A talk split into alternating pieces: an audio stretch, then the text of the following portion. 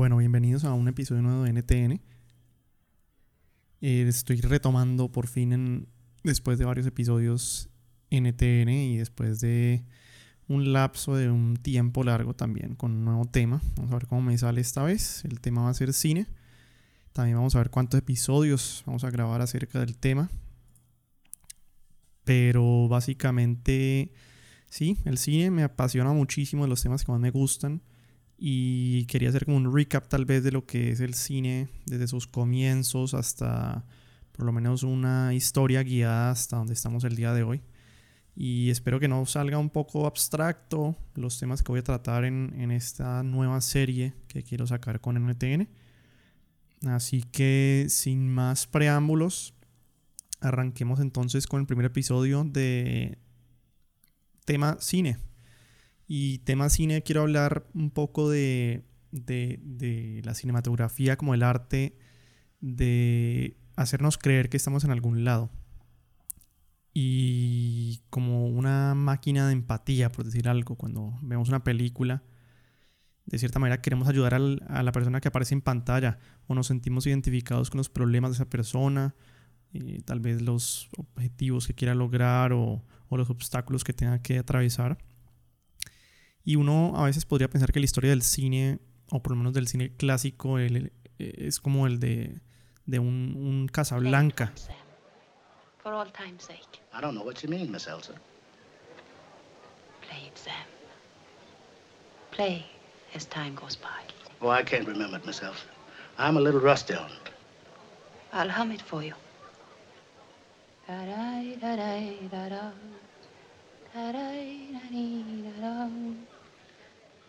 Ver a, Ingrid Bergman perfectamente iluminada, sus ojos iluminados, como una estrella de cine, como nosotros conocemos lo que es una estrella de cine o el estereotipo de lo que es una estrella de cine.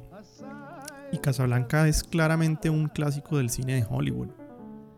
Pero siento que un film como Casablanca, como tan romántico, no en la temática que trata, sino como tan romántico como o romantizado como lo tenemos nosotros de un cine clásico. Y mm, pues es un, cine filmado explícitamente en un estudio de grabación. Siento que no es tal vez el adecuado para ser clasificado como clásico en el verdadero sentido de la palabra.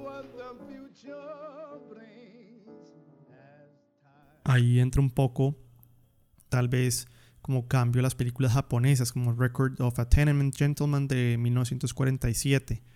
Pero específicamente escenas como tal vez cuando hay una pausa en esa historia y podemos ver un poco más dentro de la vida de los personajes.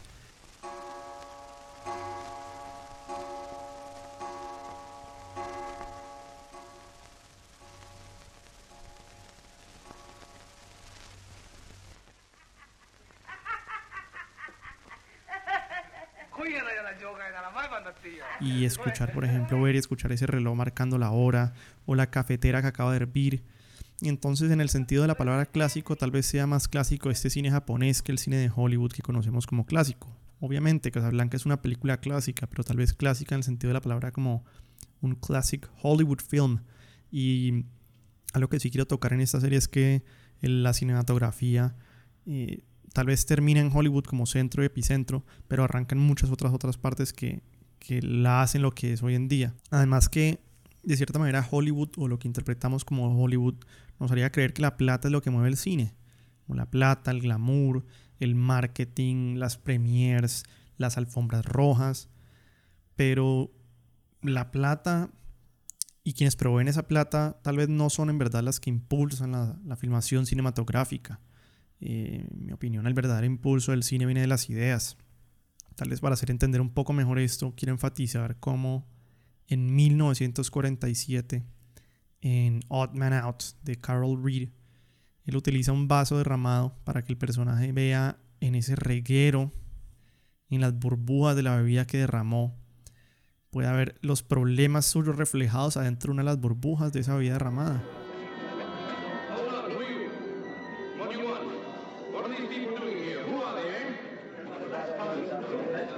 To interfere with that. You must get him to the hospital. Did I bring you to the police court in my cab? Come on, get out. You're not going to stay here. You all right, chum? You're tired. Hold on, were you to the police I do you want? Come on, what are these people doing here? Who are they? eh? I'll wait for you, Johnny. I'm thinking of the decent man he killed. Here we are. Come on? I'll wait for you, Johnny. puede sonar un poco raro. Si se han visto la película o si se la pueden ver o pueden ver esa escena, pues claro que se ve raro, específicamente por la época en la que estamos nosotros hoy en día. Es una escena que tal vez no vemos muy a menudo. Pero si nos detenemos un poco en esa escena, de esas burbujas derramadas y, y nos ponemos a pensar que 20 años después, Jean-Luc Godard, admirador de Reed, de hecho, hacía lo mismo en su película Two or Three Things I Know About Her.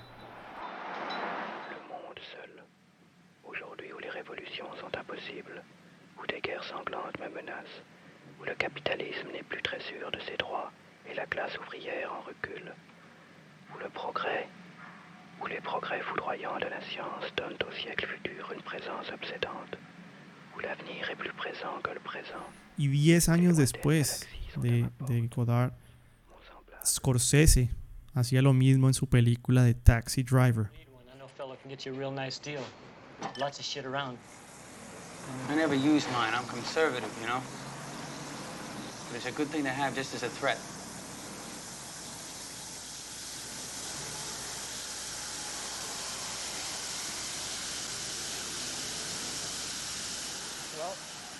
Cada uno de ellos claramente inspirado por las ideas de uno previo que admiraban, pero también que movían, impulsaban su cinematografía, innovando con las ideas previas para mover el mundo cinematográfico hacia adelante. Entonces para mí ese es el verdadero impulso del cine. Viene de las ideas más que de lo que nos hace creer Hollywood, que tal vez es ese marketing y esa plata que pensaríamos que es lo que está moviendo el, el mundo del cine hacia adelante. Y si nos retomamos a los inicios de ese cine, eh, en 1895, más o menos hasta el 18, que es cuando el mundo verdaderamente descubre una nueva forma de arte, del arte a través de la luz. Y hay un, hay un quote, There is no expedient to which a man will not resort to avoid the real labor of thinking, de Jonathan Reynolds. Y tal vez el cine nace en la fábrica de quien tuviera esa frase enmarcada en la pared, que fue Thomas Alva Edison y su fábrica de ideas. Él fue quien encontró que si varias imágenes se muestran consecutivamente de manera rápida y secuencial, pues nos dan la ilusión de un movimiento. Sin embargo, él descubrió eso, pero no fue él que de verdad ideó que el cine debía ser algo más que eso. Y, y por ese motivo nos vamos a Lyon, a Europa, a la mente de los hermanos Lumière, quienes idearon lo que sería algo así como la primera cámara y filmaron la vida cotidiana diaria de sus empleados y la fábrica más o menos en el año 1895. Sin duda, para el momento ver eso tendría que haber sido completamente revolucionario y apasionante, aunque para hoy en día verlo nosotros sea completamente normal. Y en diciembre de ese año, en Lyon, en el Boulevard Capuchin, ellos proyectarían la primera película a una audiencia. La película, pues en este caso, era un tren llegando a su estación, nada más que eso, filmado por ellos. Y los rumores dicen que la audiencia lo vio tan real que pensaron que el tren venía hacia ellos y muchos de ellos paniqueados salieron corriendo. También, coincidencialmente, Georges Méliès, que de hecho estaba en esa audiencia viendo la película, más adelante por error encontraría el primer truco, entre comillas, truco mágico cinematográfico, que se llamaría pues el corte cinematográfico, en donde el video nos mostraba a un hombre un momento y que de pronto desaparecía el siguiente. Y de esta manera lo que quiero decir es que la cinematografía avanzó de pasos pequeños, y específicamente ahora de pasos muy pequeños, nosotros nos vemos pasos como muy pequeños, pero que significaban avances gigantescos en el cine, del 80, y- de 1895 a donde terminará el capítulo, que es más o menos el 18 o el 20, vemos que los pasos fueron pequeños, pero fueron las bases más importantes para unos avances gigantescos que harían del cine lo que es hoy en día. Por ejemplo, la primera vez que George Albert Smith se le ocurrió por allá en 1901 hacer un acercamiento de la cámara pa- para filmar a un gato en la escena que estaba filmando. Nunca lo habían hecho antes. O para la primera vez que Enoch Rector decidió utilizar para grabar una pelea de boxeo un film de 63 milímetros en vez de uno de 35 milímetros como era lo usual. Para mostrar un poco más de la acción de esa pelea de boxeo. Y ahí, entre comillas, ahí nace el cine widescreen, que pues ahora todos vemos en cine. Claro, no se hizo famoso sino hasta muchos años después, o mainstream, por decirlo así, pero ahí nace, en esos experimentos, en esos cambios, en esas eh, tal vez eh, mm, riesgos que tomaban esos primeros, como los podríamos llamar tal vez eh, cinematógrafos. Y así con muchísimos otros cambios, otros pequeños pasos, tal vez los primeros editores que empezaban a recortar lo que grababan en estos films y emparejaban todo y lo iban reconstruyendo para ir contando una historia y a medida de esto darse cuenta que no era el set lo que grababan como en principio se ve y si vemos los, los films antiguos, muy antiguos, vemos que el set es como el, personaje principal y están muy atados a, al teatro anterior, ¿no? Un teatro tal vez de Shakespeare en donde pues ese teatro es inmovible, la cámara en este caso es inmovible y entonces los actores tienen que siempre estar actuando sobre este escenario, pero se dan cuenta un poco que ya pueden mover la cámara, que pueden tal vez...